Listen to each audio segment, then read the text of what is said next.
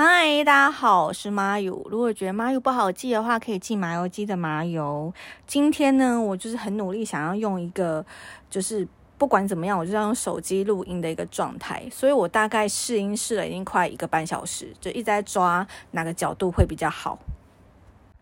不止角度好，然后我本身脚不会麻掉跟酸掉。然后，因为我今天一个人录音，所以可能会有一些微妙的空拍，大家还多多包涵。今天呢，要跟大家聊聊我非常非常非常非常，我不知道要用几个非常才能呈现，就是我非常在意的一个话题，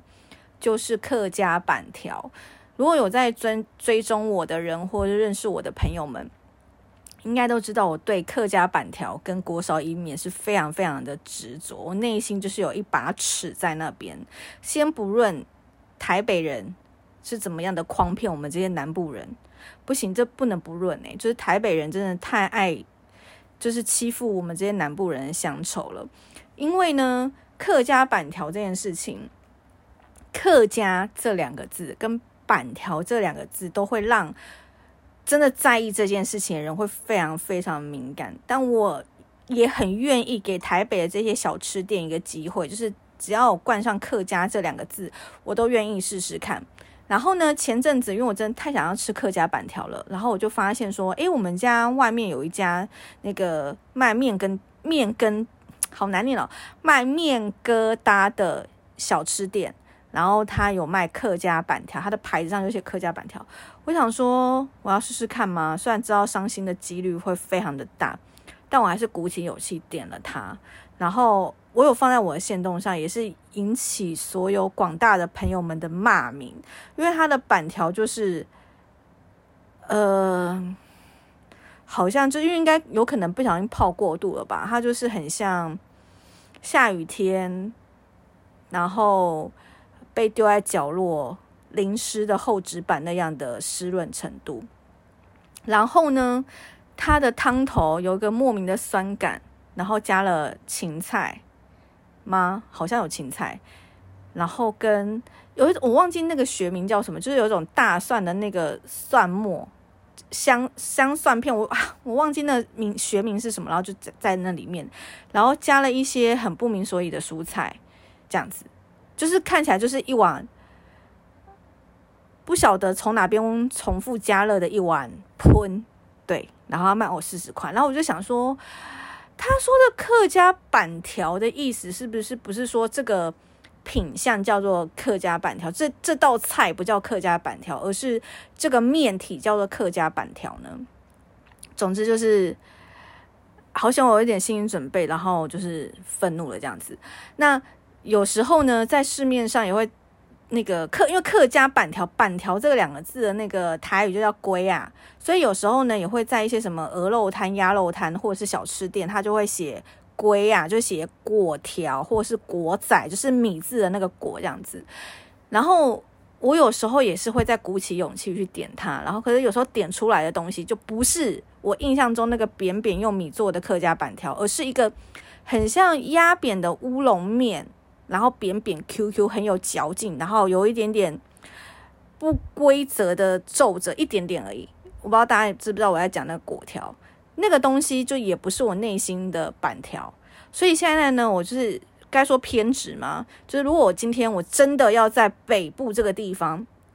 要点所谓的龟啊板条，我只都会先去跟。老板确认一下他的面体是什么东西，我都会说：诶，老板，那我可以看一下你的板条长怎样吗？那老板通常都会觉得啊，什么傻小的那个脸，然后就说：哦，就这个啊，美容板条。那我通常看到美容板条呢，它就是一大片白白的，然后他会再把它切这样子。但是呢，真的有在吃板条人就知道说，板条的软硬度跟那个宽细度其实。都很重要，因为太宽的话，其实你没有办法太充分的裹那个面汁，呃，不是面汁，那个酱汁就不会那么好吃。好，总之呢，我就是真的太想念客家板条了，然后我就回了南部一趟。但回这南部一趟呢，也是一个有一个契机在，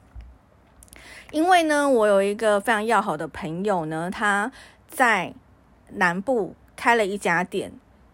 对他算是开一家店，因为他本身呢也是在从事艺术相关的工作，那也是经过了一些社会的诶挫折，乱讲。总之就是他觉得啊，他想要就是回家创业这样子，所以呢，他就在屏东林落，就是他的家乡，然后在他们家的院子，然后开了一家小店，然后一个咖啡厅、冰店的感觉，然后就可可爱爱的这样子。然后主打的商品呢是冰品跟汤圆。那屏东呢，说大不大，说小也不小，刚好就跟我内心非常热爱的那家板条店呢非常近。大概我忘记几公里了，但是那个因为屏东本身就是都在田边，那那个地方啊，在田边，所以都是田啊，然后农舍这些，所以没有红绿灯，所以距离林落火车站大概十五分钟左右。好，晚一点呢，我们再来好好介绍一下我朋友他的他们店的商品。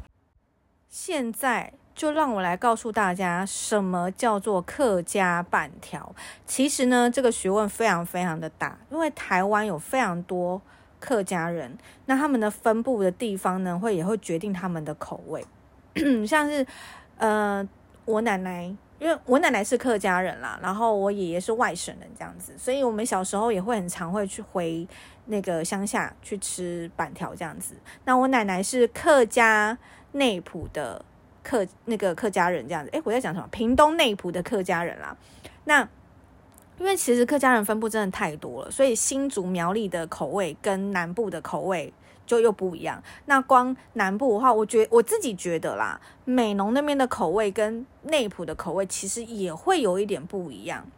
那像是我我朋友是那个新竹的客家人，他说他从小吃的客家咸汤圆呢，就是红白汤圆。就是红白汤圆，然后有咸的料跟汤这样子。那其他有些地方的客家咸汤圆，它是包肉的。所以像我朋友他在新竹嘛，然后嗯，可能后来到了北部之后，那北部的朋友们都都完全不知道说，诶，红白汤圆其实也有这样的料理方法，都以为说哦，就是吃甜的，然后或者是喜酒的时候会拿去炸，或者是有一些盐酥鸡他也会拿去炸这样子。那其实就是还是会有一些落差。那我内心最棒的。板条呢，在内浦东市村，你只要在 Google 打说内浦东市村，就然后板条就可以找到那家店了。它好像就叫内浦板条之类，反正就是一个完全没有记忆点的店名。然后东是东部的东，就台东的东；市呢是势力的势，全市的市，就是。一个诶，一个乐一个利吗？突然不会写字，然后村就村庄的村这样子。然后那家店呢，就是因为我奶奶家以前的古厝就在那附近，然后我们就是每年逢年过节都会回去吃那家店，然后或是突然想到，然后一个周末我们就会去吃那家店，然后就稍微探亲啊，然后去附近的那个。也是从小就是奶奶的一个信仰的庙去拜拜，就客家的庙去拜拜。我这样讲其实很很很大啦，因为就是还会涉及啊客客家的信仰什么的。但今天就是专注在讲板条这件事情，然后呢。它的板条的那个油葱非常新鲜，如果大家有兴趣的话，也可以去看我的 IG，我也有 PO。然后它的板条的宽细呢，跟厚薄度非常非常的刚刚好。那我记得以前呢，我们都是要去的话，都是要吃一碗干的，然后一碗汤的这样。然后如果有兴趣的话，也可以加辣椒酱，就是那种玻璃瓶的辣椒酱，就有一点像是。东泉辣椒酱的感觉，但我我我已经忘记那味道，因为我这次回去也没有加，然后我有点忘记它的那个名字是什么。然后就简单的就是油葱的那个酱汁，然后上面也是新鲜的油葱，然后会有两块那个白色的那个肉片，有点像白斩肉，是瘦的这样子，非常非常的美味。那还有一个东西呢，是我觉得别的板条店我不确定吃有没有吃得到，就是它会加黄豆。他是说那叫黄豆啦，但它也不是真的，好像是黄豆一样，因为它是黄色的豆子，然后非常非常的圆，它是非常规则的圆，然后我们都叫它黄豆这样子。那你就可以跟老板要黄豆，然后加进去。然后那家店有卖猪脚。那像内埔啊、林洛那边的话呢，也有一个很特别的东西叫素豆，就素豆诶，我不知道是不是这样讲了，反正我印记忆中的客家话是这样讲。然后它就是一种呃一棵树的豆子，然后呢。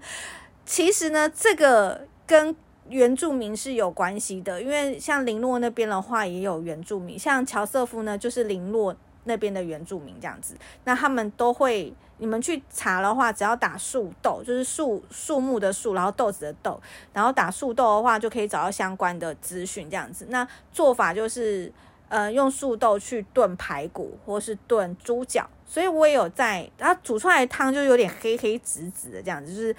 有点淀粉的那个那个味道，然后会有一点苦苦的。所以我我小时候没有很喜欢啦，我觉得那个是一个比较成人的美食。总之呢，我就梦寐以求吃到我心目中的板条这样子，然后那是我人生可能或许是第一碗板条吧，然后也有一些黑白切，然后呃，我我最喜欢吃的黑白切是粉肠，但处理好的粉肠就是非常的快乐，因为有些可能没有处理好的话或不新鲜，就会觉得粉粉苦苦的这样子。然后这家店就提供给大家，然后大家可以就是南部的朋友们住屏东或高雄都可以试试看。而且因为真的太久没有去吃，因为我家的狗就是在某一次我们去吃这家板条的时候，然后那一次去好像就是这家店板条没了吧，然后我们就觉得哈天呐，我们都下了屏东一趟，但没有吃到板条，好可惜哦。然后我们就去了另外一家叫做榕树下板条，就好像也是很知名，但那不是我们最喜欢的口袋名单。然后我们就去，然后那那那个时候呢，我就是很开心抱我家狗了，就放在椅子上。然后要开进去点餐的时候，一转头，我家狗就冲去给车撞。但我家狗那时候就是没有没有死亡，就对，就是它受了伤，然后就是一个很很重大的伤，就是骨盆断裂啊什么，然后尿道被像这听后面很可怕，就是尿道被骨头的小碎片划破了，所以他就是要管他做尿道的缝合手术，然后跟骨盆的手术。然后我家狗非常勇敢，然后也挺了过来，但是因为年纪本来就很大啦，所以他最后呢就是在十七岁的时候就是寿终正寝这样子，但是。对长辈来说，还是觉得哦，想到这件事情，还是觉得心有余悸。虽然我家的狗狗阿露有挺过来，但还是心有余悸。所以后来就没有什么机会再回那个内埔吃板条这样子。所以这次回去吃板条非常开心，然后也推荐给我朋友吃，也非常喜欢。这次回去是真的蛮感动的啦，就看到以前小时候看到那个阿姨，然后那阿姨都会跟我们聊天，然后她也还在店里工作这样子，然后真的太想要她知道我是谁了，该这样讲吗？就是因为真的太久没有回来，就想很想跟他相认，然后我就说，哎，我们以前都会吃，哎，然后你记不？因为他一定不会记得我，因为可能。但是一定会记得我爸爸跟奶奶，因为他们长得比较特殊，就是可能诶五官嘛，或者是他们的白头发什么，就是长得比较特殊款，所以我觉得他一定会记得我爷爷，诶爷爷，诶爷爷比较常，爷爷爷比较想去。他一定会记得我奶奶跟我爸，所以我还就是找出我们家的合照，然后给他看，然后说哦想起来这样，我也不知道他有没有真的想起来，还是他很想快速结束这个话题。总之呢，就我很开心，就圆了我的板条梦。然后说回来，我朋友的那家店。那家店在林落，然后我以前就觉得天呐，如果说我要去林落啊或屏东的话，一定要开车吧，不然怎么可能到得了？但这次就觉得，诶，其实没有想象中的那么困难呢。因为像我是从台北出发，然后就坐高铁，然后坐高铁到了新左营站。那新左营站的话，就除了高铁站也有火车站，所以我就在。新左营站转车，然后转区间车，然后就嘟嘟嘟嘟嘟嘟嘟嘟，然后坐到林落火车站，然后林落火车站就是一个小小的火车站，大概车程大概一个小时吧，反正就是在高雄，很多时候车程差不多要半个小时、一个小时以上。那我就觉得，哎，好像也没有想象中那么困难，所以我就是早上七点多的高铁下去，然后再坐十点多的。区间车，所以到那边大概十一点多就差不多可以吃午餐。那我刚刚讲那家板条店呢，它是早上就开，它早上六点就开，然后只开到下午两点，所以就觉得天哪，一定要赶快去吃，不然我们怕就是吃不到，因为我之前就就没有吃到过的经验嘛。所以我们就到了林洛车站，然后嗯，我朋友的那家店呢，离林洛离林洛车站非常近，大概步行十分钟吧，所以我们就走去他的。店里，然后跟他借机车，然后去去吃板条这样子。然后一到林洛车站，就是好开心哦，因为天气很好，你就会觉得这边的感觉跟北部是完全不一样。就一方面就是真的很空旷，就是都是呃农舍啊，然后香蕉园啊，然后跟槟榔园这样，还是有槟榔这样子。然后走去的路上就觉得很开心，因为就是小时候的记忆啦，就是这些道路的感觉。然后路边呢，我还看到一一个那个香蕉树，就觉得天呐，我从来没有跟香蕉那么近过诶，它就是一大串香蕉，然后外面包的那个就是塑胶套还是之类的套子，然后我就觉得太开心了，我从来没有离香蕉那么近，我就还。蹲下去偷看了一下香蕉的群体风光，然后就看到香蕉待在里面，我就觉得很快乐。但是南部真的真的太热了，因为像我这样下去两天，我就晒伤了，就我没有预期会就是夏天真的来了这样子，然后就晒到皮肤都红红的，然后摸下去都烫烫的，这样就真的赶快去便利商店买芦荟急救了一番。而且我不知道是不是因为。南部啊，虽然里头恰呀呀，然后跟真的很热，太阳真的很毒，但是热归热，但流汗不会臭。诶，就是在北部就动一下就觉得哦，真的好热哦。可是你就觉得天哪，我我这个中年妇女的汗味也太重了吧？就是我现在步入中年之后的汗味，就是有一点像是粽叶的味道。就你也不能说它臭，但它就是一个味道这样子。但是在南部就是汗来的太快，然后干的太快，我我几乎没有什么味道，我就觉得哇，人体很奇妙，还是我在南部鼻子坏掉了，我也不知道，反正就觉得是好好痛快了，流了一大场汗的感觉，就非常开心。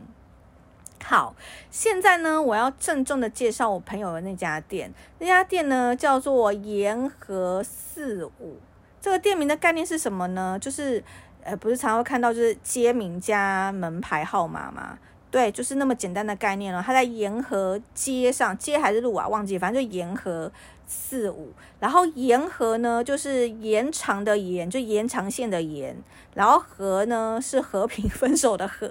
不会形容词，就是那个和部，然后一个口的那个和，和好的和，和平分手的和，然后四五呢，就是有点 gay 的那个，你去银行要写那个数字的国字，就是一个很像长的东西，下面旁边是个金，然后人伍思凯的伍，沿河四五。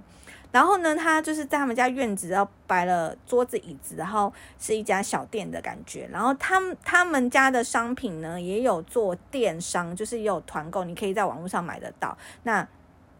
有兴趣的朋友呢，我会在这一集下面呢，也会放下他们家的脸书跟 IG 的连接。好了，我多放一点了，看到什么就放什么，然后希望大家去吃。因为呢，我本身吃汤圆的次数，应该就是跟大家。一样吧，因为大家应该不会没什么事就去吃汤圆吧，应该都是哦，今天是冬至哦，今天是元宵，然后你就可能去买个桂冠汤圆，然后花生，然后芝麻吃一下，那就这样。所以你印象中讲，然后顶多去吃个熊仁冰，然后你可能会吃到哦大汤圆而不是小汤圆，你会惊讶一下。所以其实人生中吃到汤圆的次数，真的是可能就是双手双脚是可以数得出来的。的状态，但是呢，我第一次知道他们家汤圆的时候，我真的就是落泪，我就是有昏厥跟压住我的泪腺，因为我觉得太好吃，因为那个皮真的 fucking 好薄哦，就是我没有想到那么薄的皮可以包住那么多东西，听起来你像在讲色情的东西，但是那个皮真的很薄诶，然后馅料非常非常饱满，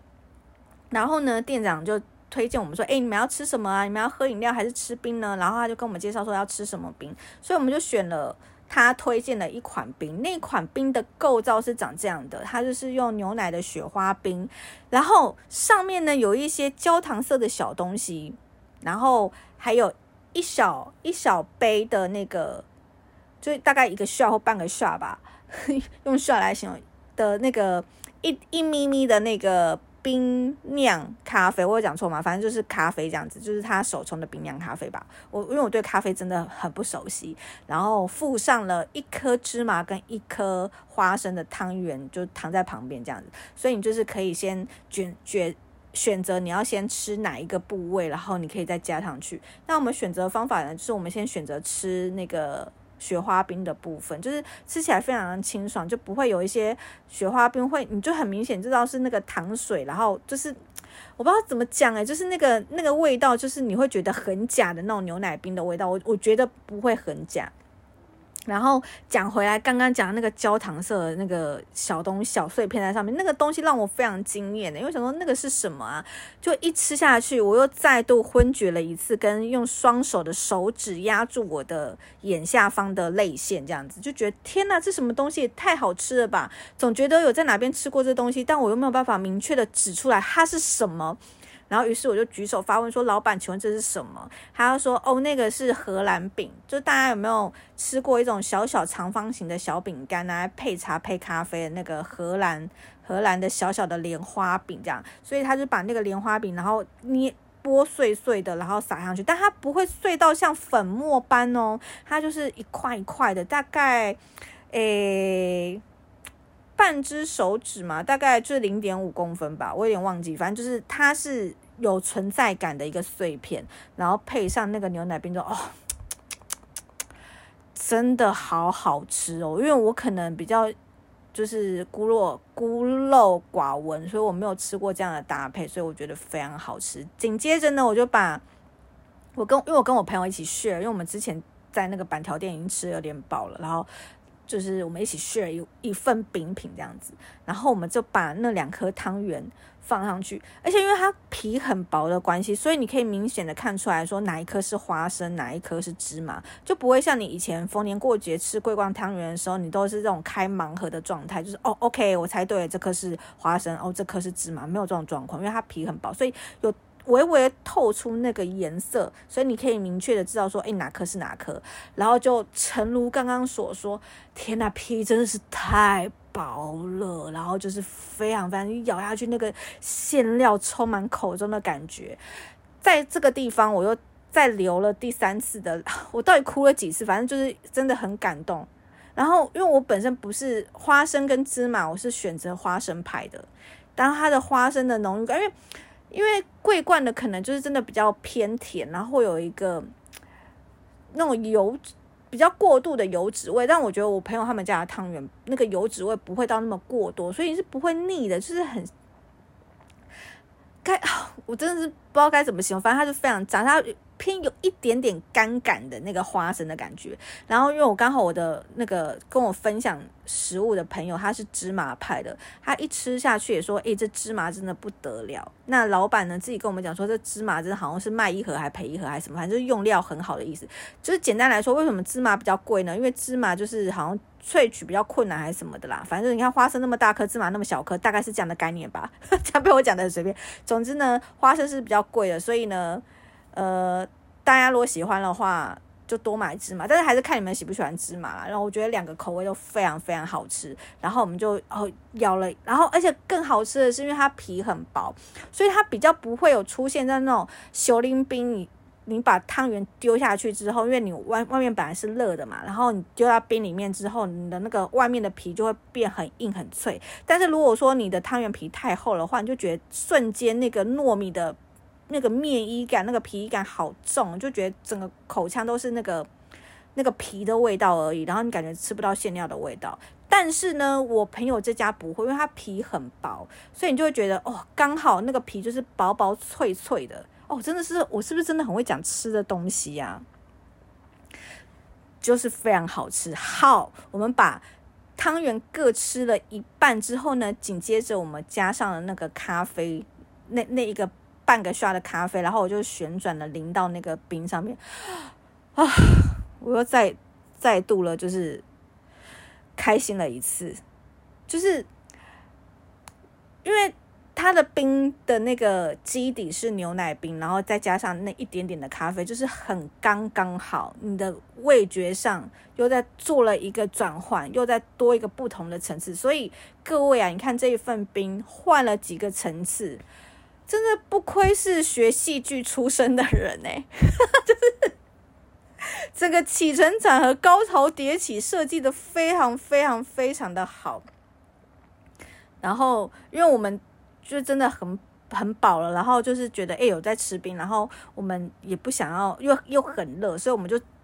当天我们只有搭配它的水这样子而已，喝水然后吃冰就很开心。然后后来呢，还有我们还有点了那个，就是有点像熊麻吉啊，就是烧汤圆，然后外面裹粉那个，那个也非常好吃。但我已经有点饱了，所以我那时候已经没有什么样的感知可以再去体验、去去记忆那件事情，因为我的能量跟体力已经在那块那那一份冰上就达到了一个一个很很很好很完美的一个境界，这样，所以那个冰大推推。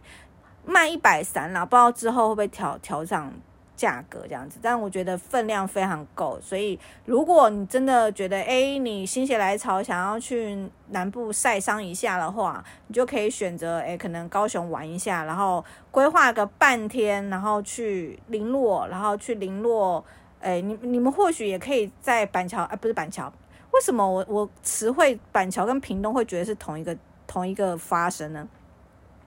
大家也可以呢，在屏东车站，然后或许租租个摩托车，然后骑去林落车站，或者是骑骑去那个呃，我刚刚讲的东石村板条都可以这样子。然后你们就可以选择，哎，早上呢先去吃个板条，然后午后呢去那边吃个冰，然后老板呢跟老板的女朋友都会非常热情，可以去那边交个朋友这样子，然后吃完很好吃的冰。然后我觉得那份冰两个人分就就已经非常美味了，所以你也可以再多点。其他的东西，因为老板也会说，哎，他之后也会有其他的品相啦，会有西西里咖啡啊，然后还有其他的，呃，再小量一点的冰品或之或饮料之类的。因为他他的桂花冬瓜茶好像也很厉害，我不知道有没有讲错品相，因为那时候真的饱到没有办法再复合了，所以就就这样。然后还有他的咸汤圆也是料很多。对，所以之后会在一个有一个新研发的版本，大家也会可以体验看看。然后电商的部分的话，大家也可以那个去可以买一盒两盒来看看，因为它它的汤圆是真的很实在，所以希望大家也不要用，就是哎呀，这个汤圆的定价怎么在这个部分？因为他们都是手工制作的，然后。他们每一样商品呢都有去做呃检测过，然后有投保险什么。因为电商的部分的话是非常严格，所以你在网络上买任何食品都必须要投保过，然后有去检测过安不安全，这样子都有花了很多心思，然后也花了蛮多的成本去做这些事情，所以。呃，定价上的话，我觉得算是公道啦，因为吃到那东西，我觉得买过人应该就会觉得，哦，这东西真的是有那个价格，所以希望大家到时候如果去订购的时候呢，也不要用我们小时候常常吃的那个桂冠汤圆啊，一盒可能几十块的价格去评价这样的商品，这样子，所以推荐给大家。平心而论呢，我从来没有想过林洛是一个我会去旅游的地方，但是呢，我。花了半天，然后吃到我梦寐以求的板条，然后去见了我的老朋友，然后吃了一碗就是让我飞上天三次的冰，我觉得非常非常值得。然后傍晚我们在等火车的时候呢，也有看到非常棒的晚霞，所以我觉得是。